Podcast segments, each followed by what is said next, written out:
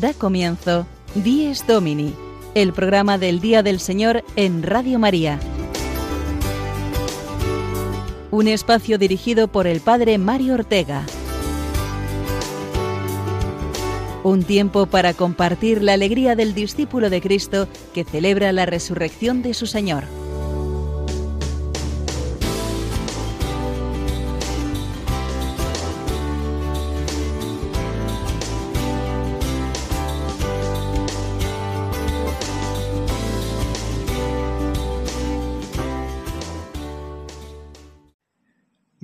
Amigos de Radio María y oyentes de este programa del Día del Señor. Abrimos este tiempo dedicado a dar gracias a Dios por el domingo, Pascua semanal y día central eh, de la Semana del Cristiano. Y lo hacemos hoy, bien entrado ya, este caluroso y festivo agosto, que nos lleva a muchos a nuestros pueblos natales para reencontrar a nuestros familiares y poder celebrar esas típicas fiestas patronales que se sucederán a lo largo de este mes y las primeras semanas incluso de septiembre. Fiestas en honor de la Virgen, la Asunción, María Reina, la Natividad de María, diversas advocaciones populares que colorean este mes de vacaciones y forman parte de nuestra espiritualidad y también de nuestra cultura. Pedimos al Señor, al comenzar este mes, que el flagelo de la pandemia no impida estos reencuentros con nuestras familias, y con nuestras tradiciones más sanas y santas. Que seamos prudentes y responsables, por supuesto, llevando con paciencia las limitaciones impuestas por esta situación que se alarga y que nos puede hacer crecer en la caridad si sabemos vivirla con confianza en Dios y contagiando alegría y esperanza al prójimo. Vamos a contar para ello esta mañana con las oraciones, testimonios, canciones y reflexiones que van tejiendo, como sabéis, nuestro Dies Domini domingo tras domingo. Comenzando por la palabra de Dios que comentaremos después, hoy recordaremos también algún aspecto práctico de la liturgia para que vivamos mejor nuestra misa dominical. Retomaremos para ello una grabación ya emitida a cargo del diácono madrileño Eduardo Crespo. Igualmente contaremos con la anécdota semanal del padre Julio Rodrigo. Como plato fuerte de esta mañana de agosto tendremos con nosotros al padre José Luis de la Fuente, misionero salesiano español en África, ya desde hace muchos años. Lo tuvimos con nosotros en una ocasión en su anterior destino en Costa de Marfil y hoy nos hablará de su actual misión en Benín. No os lo perdáis porque mm, lo que nos contará es sumamente interesante e informativo de cómo está la situación eclesial y social en África. Y continuaremos después en este continente hablando de un fenómeno musical que ha supuesto una auténtica revolución durante este último año en todo el mundo, la famosa canción Jerusalema y el baile grupal que le acompaña, que han aprendido millones de personas descubriremos cómo su éxito se debe en parte al mensaje tan espiritual que transmite, ya que es una sencilla oración. Pues vamos con todo ello y escuchamos en primer lugar el Evangelio de este domingo 8 de agosto de 2021, décimo noveno del tiempo ordinario.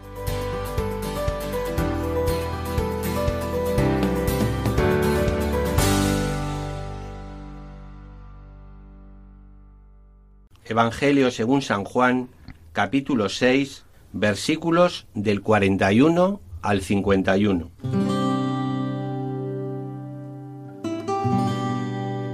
En aquel tiempo los judíos criticaban a Jesús porque había dicho, Yo soy el pan bajado del cielo. Y decían, ¿No es este Jesús el hijo de José? ¿No conocemos a su padre y a su madre? ¿Cómo dice ahora que ha bajado del cielo?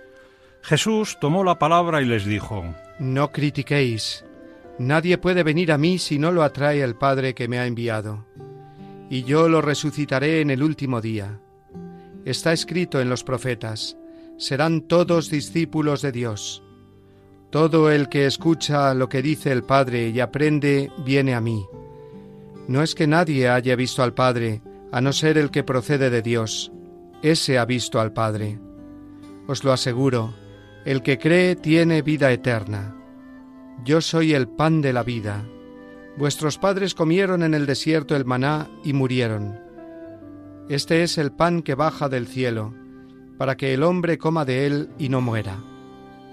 Yo soy el pan vivo que ha bajado del cielo. El que coma de este pan vivirá para siempre. Y el pan que yo daré es mi carne para la vida del mundo.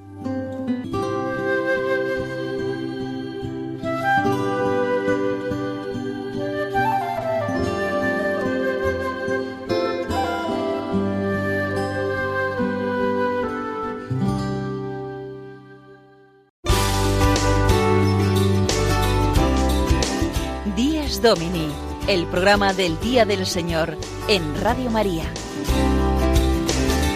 Un tiempo para compartir la alegría del discípulo de Cristo que celebra la resurrección de su Señor.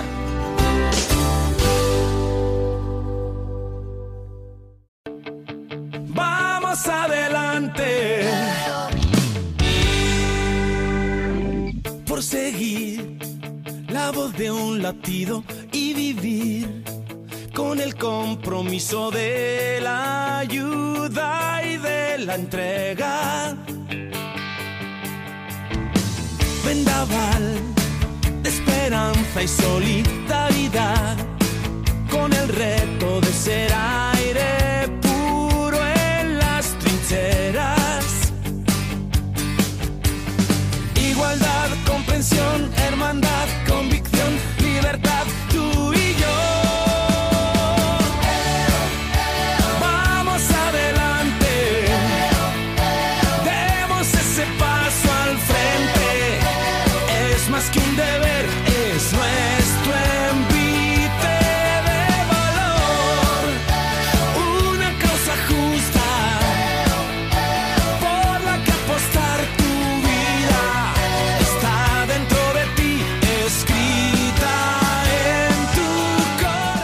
Una causa justa por la que apostar la vida, canta Serafín Zubiri con este tema cargado de fuerza y de ganas de vivir hoy, este domingo que nos regala el Señor. Y esa causa justa por la que apostar la vida, nosotros cristianos, sabemos bien que es el mismo Jesús. Y como la multitud que lo busca y lo sigue, según escuchamos en el Evangelio de hoy, también nosotros le pedimos ese pan de vida que nos promete y que puede saciar todos nuestros anhelos más profundos. Yo soy el pan de vida, esa es la solemne declaración hoy de Jesús. Es el pan de la Eucaristía que le pedimos a Dios que nunca nos falte y que a nosotros no nos falten ganas de recibirlo en la misa dominical. En la Eucaristía de cada domingo Jesús mismo se nos da como alimento para que podamos estar fuertes y avivar la fe, la esperanza y la caridad. Sin el pan de vida, que es Él, terminaríamos desfalleciendo y cediendo al egoísmo y a las tentaciones. Gracias a la Eucaristía vamos adelante. Damos ese paso al frente, nos sentimos fuertes y alimentados con la fuerza que Jesucristo mismo nos comunica. Por sembrar, por crecer, por la paz, por la fe, por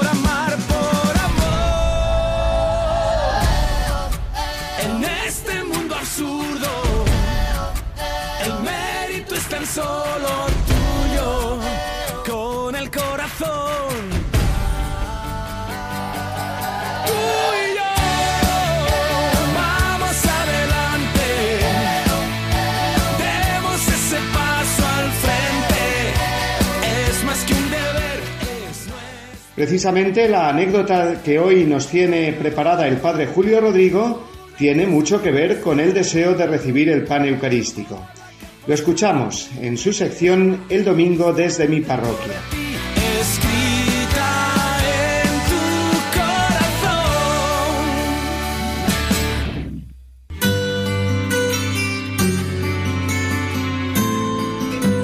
El Domingo desde mi parroquia. Una reflexión a cargo del Padre Julio Rodrigo.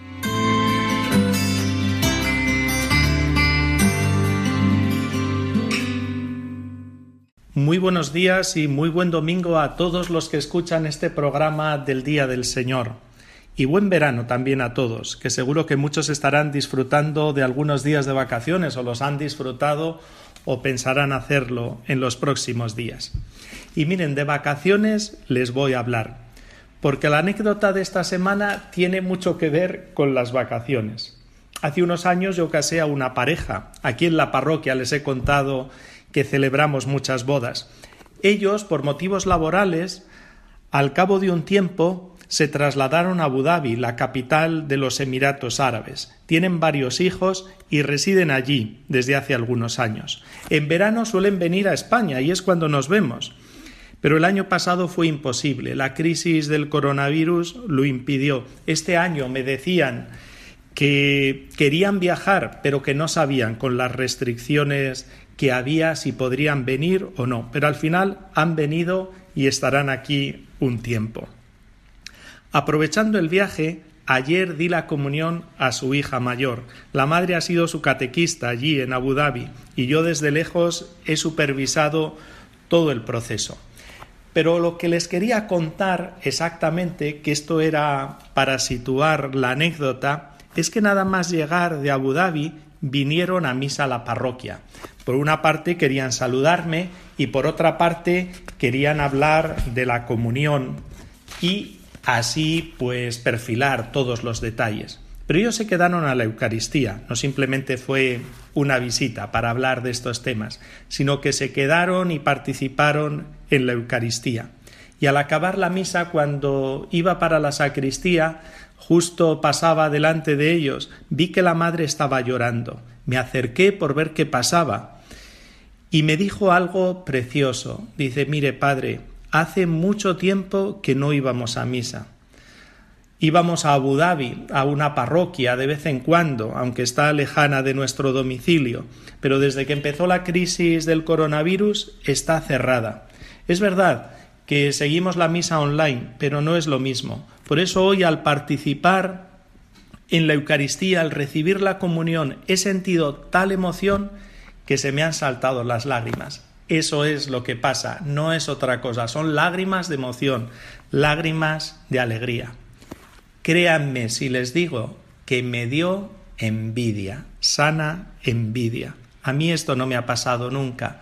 Quizá esté demasiado acostumbrado, como les pasará a ustedes, a escuchar misas, a participar en ellas, yo a presidirlas en todas las horas, en todos los días, en todos los lugares tenemos posibilidades inmensas.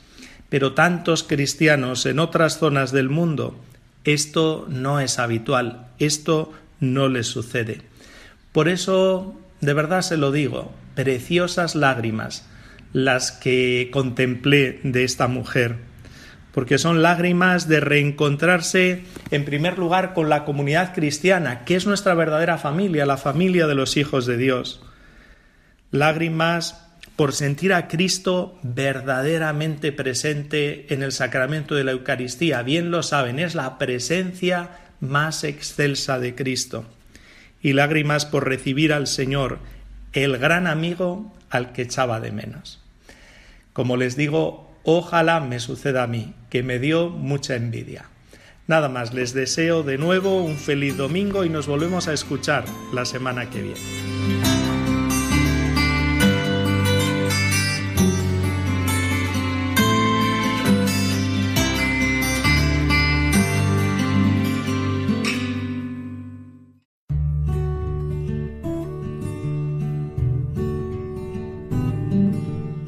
Jesús resucitó de entre los muertos el primer día de la semana. En cuanto es el primer día, el día de la resurrección de Cristo recuerda la primera creación. En cuanto es el octavo día, que sigue al sábado, significa la nueva creación inaugurada con la resurrección de Cristo. Para los cristianos vino a ser el primero de todos los días, la primera de todas las fiestas, el día del Señor, el domingo.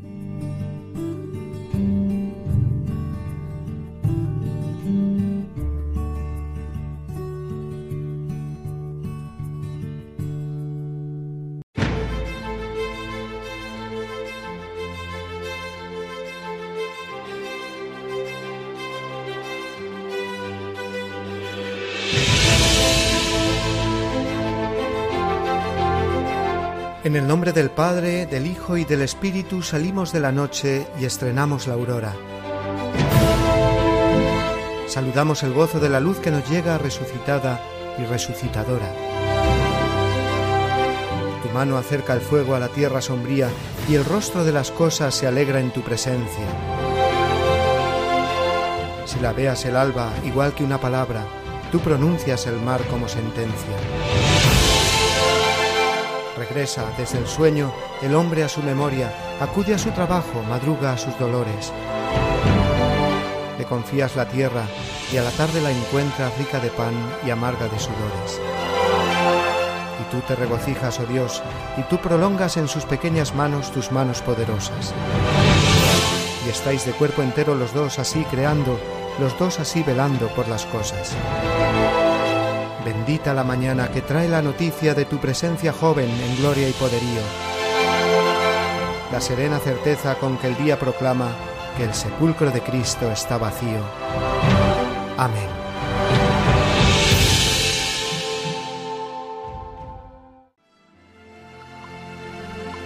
Hoy te quiero contar, Jesús amigo, que contigo estoy feliz.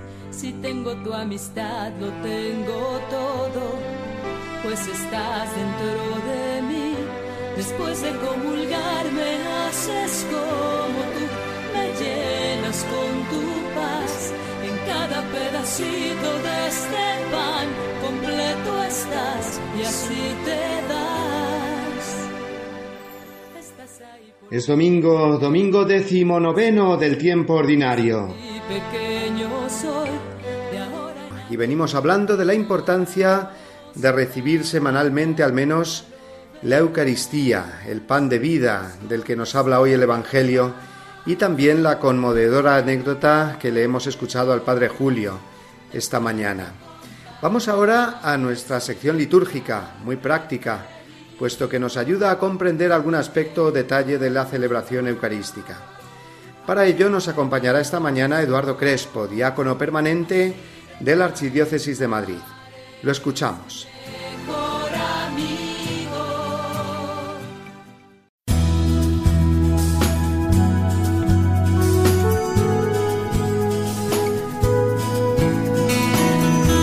Celebramos nuestra fe. El apunte litúrgico semanal a cargo de Eduardo Crespo.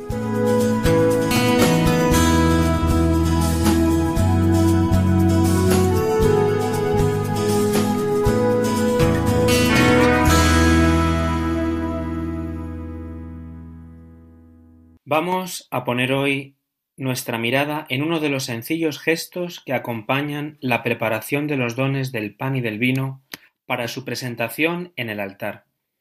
Muchas veces pasará desapercibido, además porque estamos buscando en nuestra cartera o monedero lo que vamos a echar en el cestillo.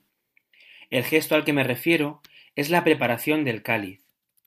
Se echa vino y a continuación unas gotas de agua. ¿Qué significa este gesto? Es sabido que en su origen es una acción práctica. En Roma, en Grecia, en Palestina, en la época de Jesús, el vino no se tomaba si no se mezclaba con agua. Esta costumbre habitual también se incorporó a la celebración eucarística, porque como digo, era algo normal. Pero este sencillo gesto va adquiriendo un significado simbólico. Ya en el siglo III, San Cipriano dice, En el agua se entiende el pueblo, y en el vino se manifiesta la sangre de Cristo. Y cuando en el cáliz se mezcla agua con el vino, el pueblo se junta a Cristo, y el pueblo de los creyentes se une y junta a aquel en el cual creyó, la cual unión y conjunción del agua y del vino, de tal modo se mezcla en el cáliz del Señor, que aquella mezcla no puede separarse entre sí, por lo que nada podrá separar de Cristo a la Iglesia. Este gesto se ha mantenido a lo largo de los siglos, fundamentalmente porque ya lo hizo así Cristo. En la ordenación general del misal romano se dice, en la preparación de las ofrendas se llevan al altar el pan y el vino con el agua, es decir, los mismos elementos que Cristo tomó en sus manos. Y en otro lugar leemos, la Iglesia, siguiendo el ejemplo de Cristo, ha usado siempre, para celebrar el banquete del Señor, pan y vino mezclado con agua. Poco a poco, a este gesto de uso general, se le encontraron interesantes simbolismos que ayudaban a entender el misterio de Cristo, de su Iglesia y de la Eucaristía. En primer lugar, el significado que he comentado que le da San Cipriano. El agua es el pueblo que se une al mismo Cristo, que es el vino. Ambos, inseparablemente unidos, forman un único contenido. Otro significado fue el de recordar que en la cruz, del costado de Cristo, manaron sangre y agua, como nos dice San Juan. Por último, otro de los significados fue el de la unión de las dos naturalezas, humana y divina, en Cristo. Para quedarnos con el significado que acompaña este gesto, nos fijamos en la oración que dice en secreto el diácono que prepara el cáliz o el sacerdote. Dice así, el agua unida al vino sea signo de nuestra participación en la vida divina de aquel que ha querido compartir nuestra condición humana. Nos unimos íntimamente a Él para la Eucaristía. Nuestra vida, junto a la de Cristo, es ofrecida en el sacrificio eucarístico.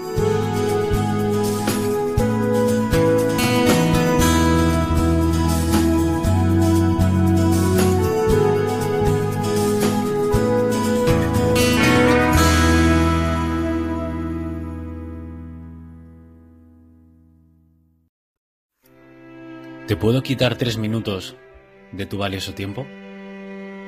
¿Por qué te confundes y te agitas ante los problemas de la vida? Cuando hayas hecho todo lo que esté en tus manos para tratar de solucionarlos, déjame el resto a mí. Si te abandonas en mí, todo se resolverá con tranquilidad según mis designios. No te desesperes. No me dirijas una oración agitada, como si quisieras exigirme el cumplimiento de tu deseo. Cierra los ojos del alma y dime con calma, Jesús, yo confío en ti. Evita las preocupaciones, las angustias y los pensamientos sobre lo que pueda suceder después. No estropees mis planes queriéndome imponer tus ideas. Déjame ser Dios y actuar con toda la libertad. Abandónate confiadamente en mí. Reposa en mí y deja en mis manos tu futuro. Dime frecuentemente, Jesús, yo confío en ti. Y no seas como el paciente que le pida al médico que lo cure, pero le sugiere el modo de hacerlo. Déjate llevar en mis manos. No tengas miedo. Yo te amo. Si crees que las cosas empeoraron o se complican, a pesar de tu oración, sigue confiando. Cierra los ojos del alma y confía. Continúa diciéndome a todas horas, Jesús, yo confío en ti. Necesito las manos libres para obrar. No me ates con tus preocupaciones inútiles. Satanás quiere eso, agitarte, angustiarte, quitarte la paz. Confía solo en mí, abandónate en mí, así que no te preocupes. Echa en mí todas las angustias y duerme tranquilamente. Dime siempre, Jesús, yo confío en ti y verás grandes milagros. Te lo prometo por mi amor. Mándalo a toda la gente que puedas. Si no lo haces, no te caerá ninguna maldición. Pero si lo haces, habrás transmitido mi mensaje. Recuérdalo siempre confía en mí.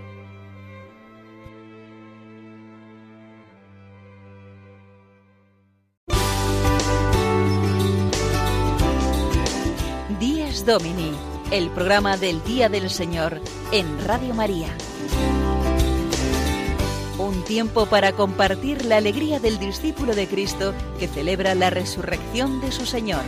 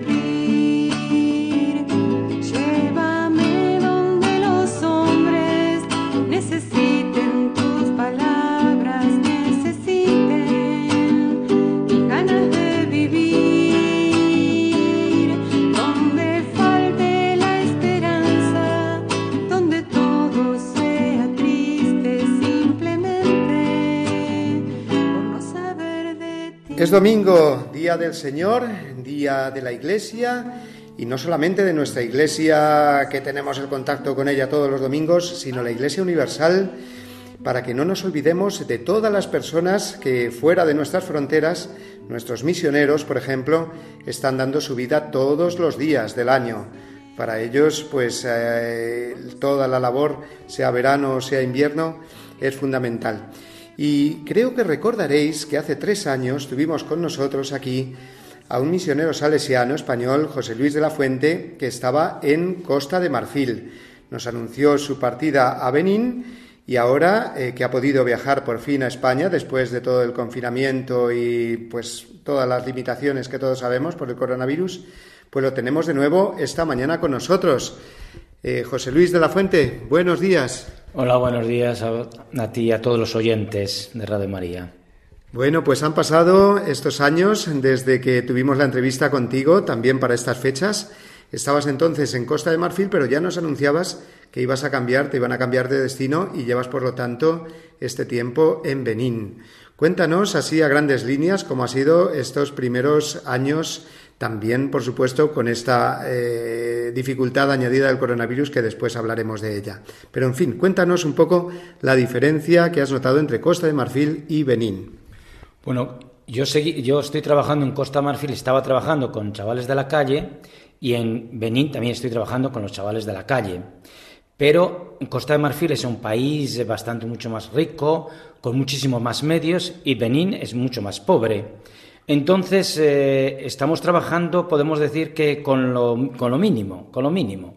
Pero es un trabajo muy bonito, porque vives con la gente, vivimos además en un barrio, un barrio más pobre probablemente de, de la capital, en Ailledo, Gente, todo Maule, todos son barrios los más pobres. La mayor parte de ellos son muchos de pescadores o pequeños ven- revendedores de, que van por las calles, las mujeres y los chavales, ¿no? Entonces ha sido el salto, ha sido muy grande en este sentido, pero para mí muy bonito y puedo decir que es mi mejor comunidad de todas las que he estado en África en estos momentos. Formidable. Y ya nos has adelantado un poco, sí, tu labor pastoral, que es más o menos la misma, aunque con circunstancias distintas, y muy del carisma salesiano, es decir, de estar pues en ese encuentro o búsqueda de los muchachos, sobre todo en la calle, pues con ese espíritu de Don Bosco que os caracteriza. Me has estado contando antes y quiero que ahora pues lo puedas compartir con los oyentes, pues esas dificultades tan, tan tremendas que, que tienen los, los muchachos allí, los adolescentes, que son la mayoría de la población, ¿verdad? Sí, es una población muy, muy joven, ¿no? Eh, la mayor parte de la población tiene menos de 30 años, o sea que es muy joven. Y sobre todo en estos barrios donde hay muchísimos niños pequeños. ¿eh? También hay muchos que mueren por el paludismo, es la enfermedad que mata más gente en el mundo.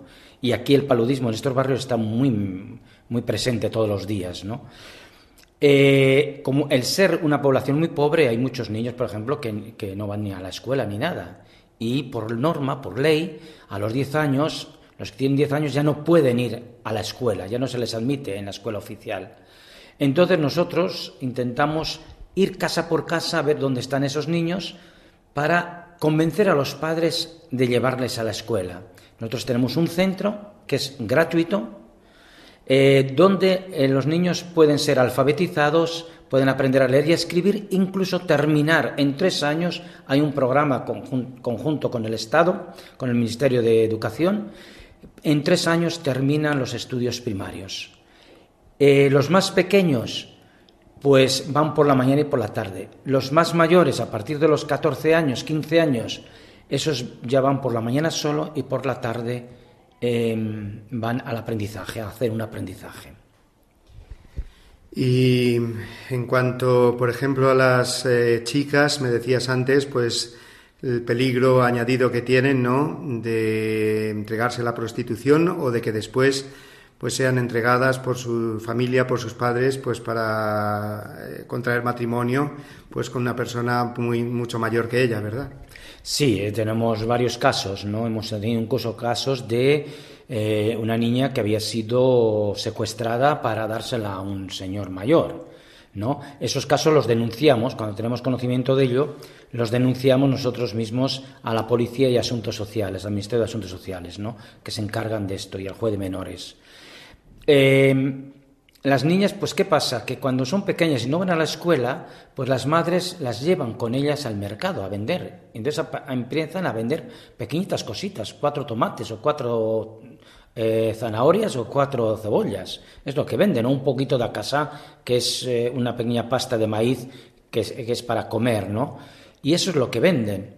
¿Qué pasa? Que en esta venta todo el día paseándose por la calle, pues al final es, muchas de ellas eh, se dan cuenta que pueden ganar más dinero en la prostitución. Y entonces al final se quedan a vivir en la calle y se dedican a la prostitución. Entonces estamos empezando un programa para ayudarles a salir de esa situación a través de un aprendizaje, que hagan un aprendizaje, al mismo tiempo van a la escuela nuestra y les metemos en un aprendizaje, sea sea normalmente costura o peluquería, mm, hay algún otro aprendizaje, ¿no? Eh, por ejemplo, estamos haciendo bolsos en estos momentos también para venderlos eh, allí a la gente de allí, incluso por internet se venden, ¿no? y hacer brazaletes, algo que les pueda ayudar a ellas a salir de esa situación y ser un poco más mujeres en ese sentido, más dignas de ellas mismas, ¿no? Y que no estén siempre dependiendo de un hombre eh, para vivir. Es realmente admirable esta labor que realizáis, que la Iglesia realiza de una manera callada, pero como vemos tan sumamente efectiva, ¿no? Llegando a los más pobres. ¿Y qué se siente, José Luis, pues cuando ves a alguno de estos muchachos o de estas chicas ir saliendo, que van viendo ellos cómo se les van abriendo horizontes en la vida? ¿Qué es lo que sentís? Pues mira, eh, hace poco eh, había sido, han sido los resultados del certificado de estudios primarios, ¿no? Habíamos presentado 47 y han aprobado 39 que es, el logro más grande que ha habido en todos estos centros, ¿no? Porque en tres años, hacer seis años, es muy complicado y más con estas personas que en casa no tienen ningún medio para estudiar, no tienen a veces ni luz eléctrica. Eh, eso ya para mí es un éxito cuando te, eh, te, envían una canción que han grabado allí entre ellos todos el día de que han recibido los resultados, ¿no? Eh, la alegría que tienen, la alegría que sienten, porque se sienten que son capaces de hacer algo en la vida, algo distinto a simplemente pasearse por las calles vendiendo cuatro cositas y, ser insultadas muchas veces, sobre todo las chicas, por los hombres que pasan. Ahí, el acoso allí es enorme, ¿no?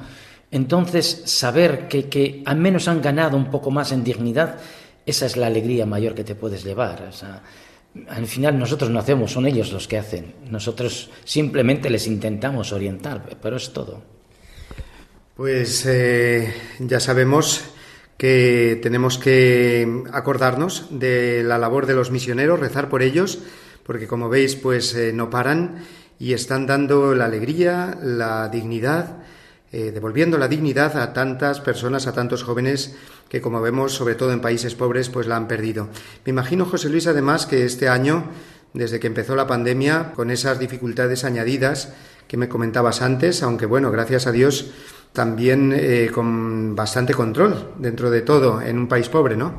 Sí, cuando empezó la pandemia en el mes de marzo, el país cerró todas las fronteras eh, terrestres y las, fronteras aéreas, la frontera aérea por el aeropuerto, todos tenían que hacer un confinamiento de 15 días en un hotel.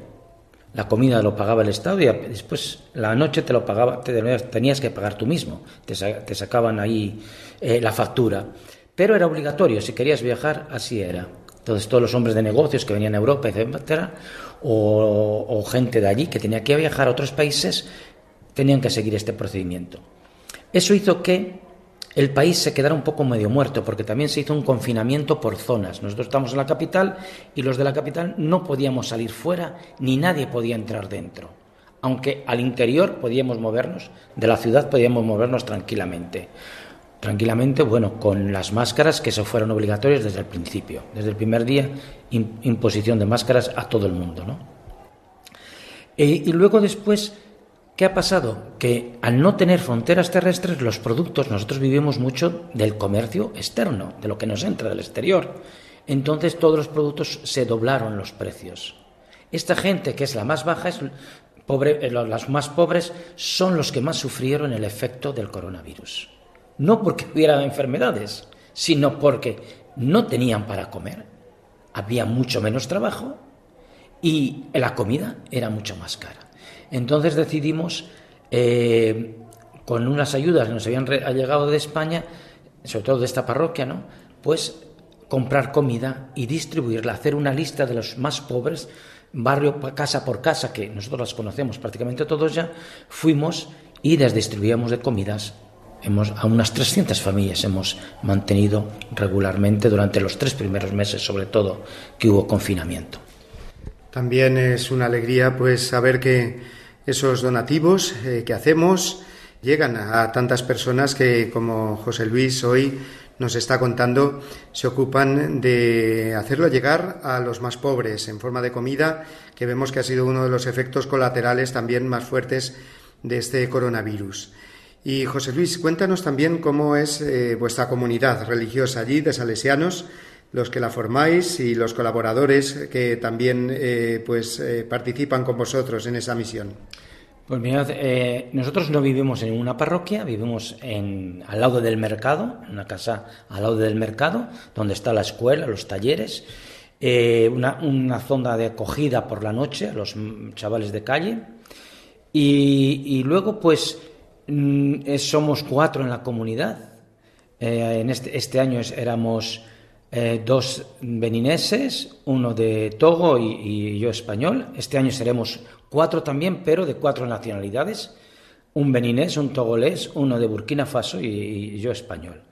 Es una comunidad, ellos son bastante jóvenes, yo soy el mayor, yo tengo ya 66 años, pero el equipo es muy bueno porque trabajamos eh, mucho, todo junto, lo hacemos todo juntos, nosotros cuatro, con el equipo el equipo educativo. El equipo educativo, que es la comunidad educativa, todos nosotros, eh, hay un psicólogo, un asistente social, un educador especializado, un contable, eh, están los eh, responsables de los talleres y luego después hay los seis educadores de la escuela primaria, ¿no? de la escuelita que le llamamos cursos de acelerados. ¿no?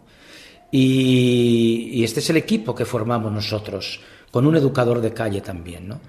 Este equipo, nosotros tenemos reuniones cada semana por eh, departamentos, ¿no? Y después cada mes reunión de todos los departamentos juntos. Ahí discutimos y ahí se ponen eh, las cartas sobre la mesa y, se cambia de, programa muchas veces o de actividades, porque con estos chavales hay que cambiar de actividades y de programas. Incluso en la escuela, aprender a leer y a escribir a niños de 16, 17 años es muy difícil muy difícil. Entonces hay que hacer muchos juegos y eso hay que cambiarlo regularmente porque si no se aburren y se largan. Entonces, para que no se alarguen, pues este año ha habido solamente cinco, cinco personas, cinco chavales que han, han dejado la escuela. Todos los demás han continuado, 147, hemos terminado 142. Eh, está muy bien, ¿no?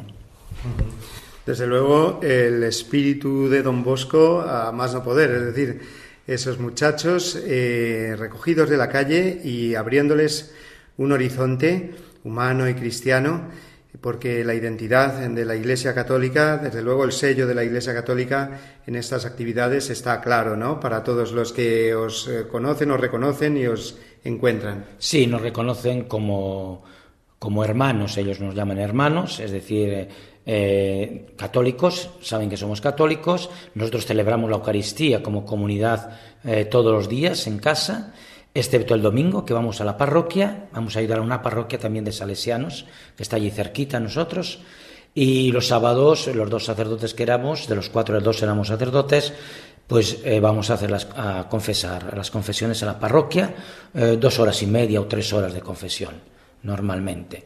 Solemos tener todos los sábados. Eh, en realidad somos en total cinco sacerdotes al mismo tiempo que confesamos durante dos horas y media, tres horas más o menos. Esa es nuestra pastoral más directa a nivel eh, eh, religioso, ¿no? a nivel eh, de iglesia. y otras personas que nos llaman ahí, alguna vez en la parroquia de allí de al lado nos llaman para ayudarles, les ayudamos. Nosotros siempre, sobre todo el fin de semana, lo dejamos para la pastoral directa nosotros.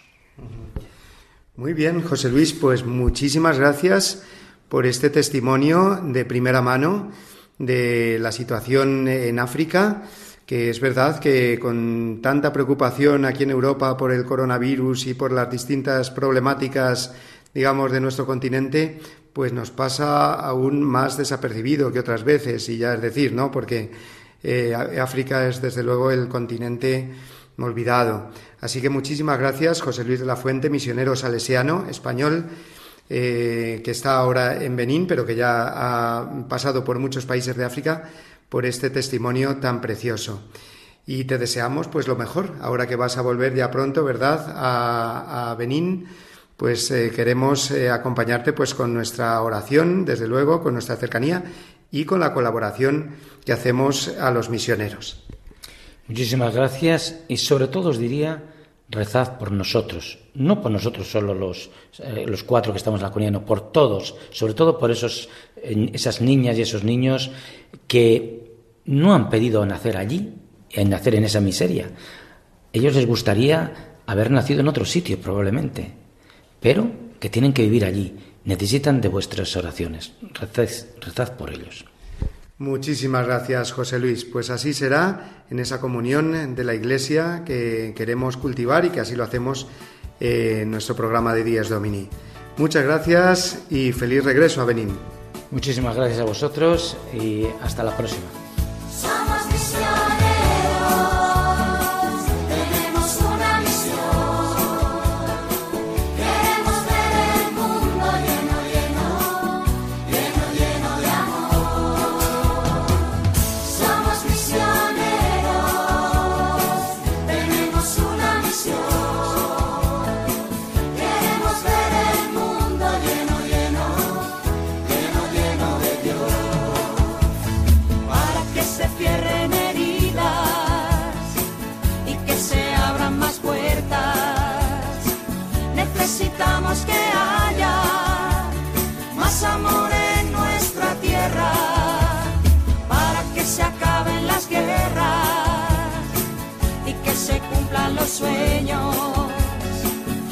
Necesitamos que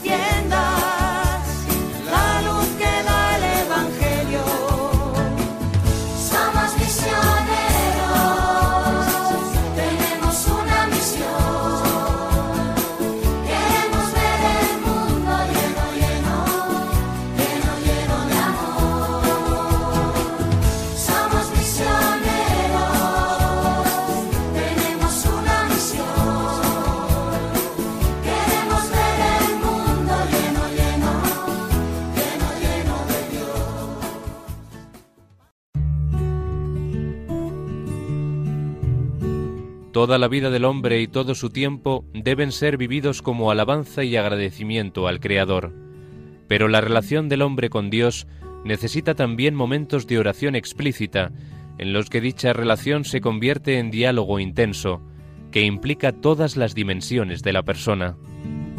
El Día del Señor es, por excelencia, el día de esta relación, en la que el hombre eleva a Dios su canto, haciéndose voz de toda la creación de la exhortación Dies Domini de San Juan Pablo II.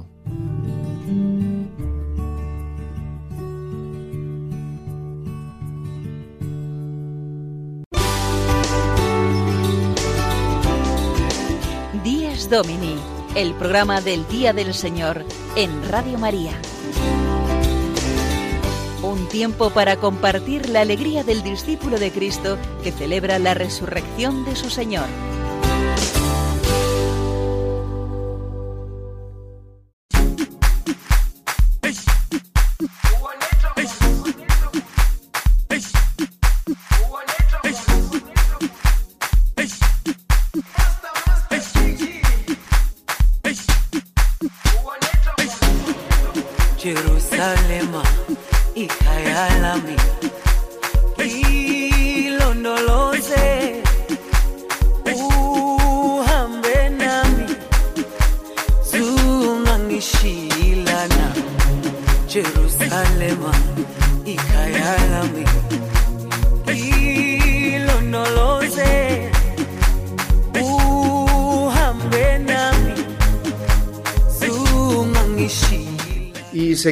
África. Lo hacemos a través de esta canción que hace poco más de un año, cuando estábamos en medio de los más duros confinamientos, se hizo sumamente conocida, junto con la coreografía que la acompañaba.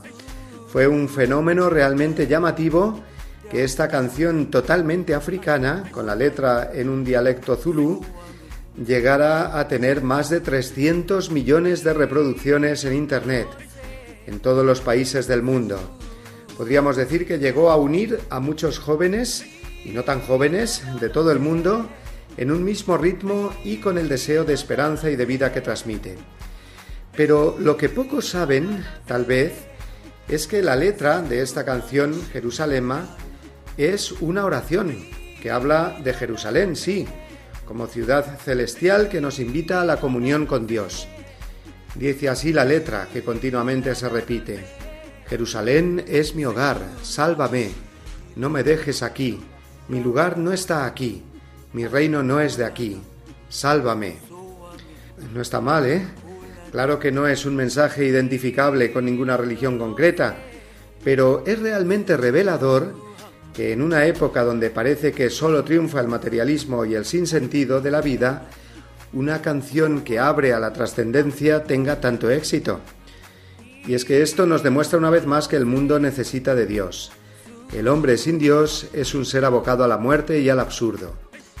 Impresiona el hecho de que esta canción repita tantas veces la palabra sálvame. Nosotros cristianos sabemos bien quién es el único que nos puede salvar verdadera y completamente. Jesús, cuyo nombre significa precisamente eso, Dios salva. He querido compartir con todos hoy esta reflexión sobre esta canción, un grito de la humanidad que dice sálvame y que lo puede decir con el ritmo y la alegría de esta sencilla canción africana.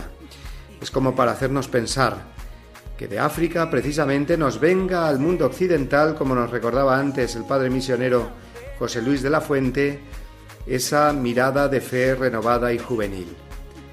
Sirva además esta canción como homenaje y gratitud a tantos sacerdotes y religiosas del continente africano que se encuentran desde hace años ya en nuestras parroquias, conventos y comunidades cristianas de Occidente.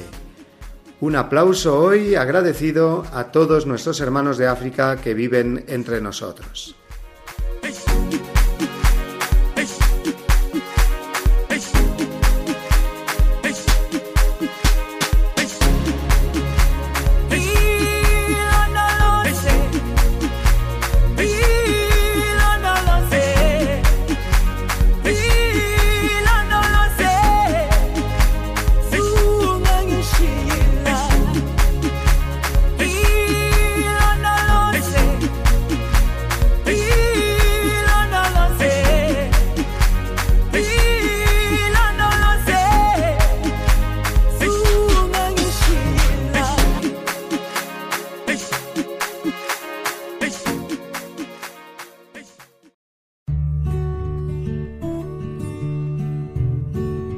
Es importante que se tenga conciencia clara de la íntima vinculación entre la comunión con Cristo y la comunión con los hermanos. La Asamblea Eucarística Dominical es un acontecimiento de fraternidad que la celebración ha de poner bien de relieve, aunque respetando el estilo propio de la acción litúrgica. De la exhortación Dies Domini de San Juan Pablo II.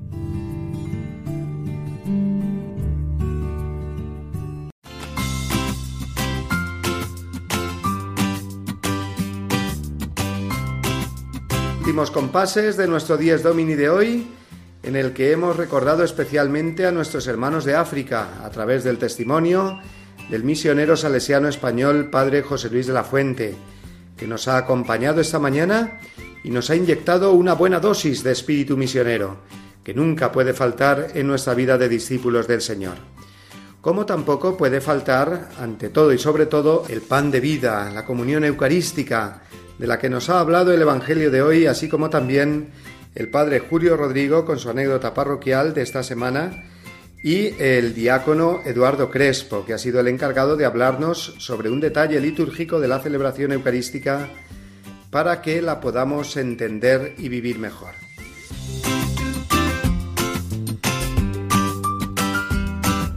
Toca ya despedirnos y lo hacemos como cada domingo con el abrazo fraterno que os enviamos todos los que hacemos este programa del Día del Señor y la bendición enorme que un servidor pide ahora al Señor para cada uno de vosotros, queridos oyentes, y también para vuestras familias. Nos volvemos a encontrar, Dios mediante, dentro de siete días a la misma hora, las ocho hora peninsular, las siete para vosotros, queridos oyentes de las Islas Canarias. Hasta entonces, que paséis todos una muy feliz semana, amigos.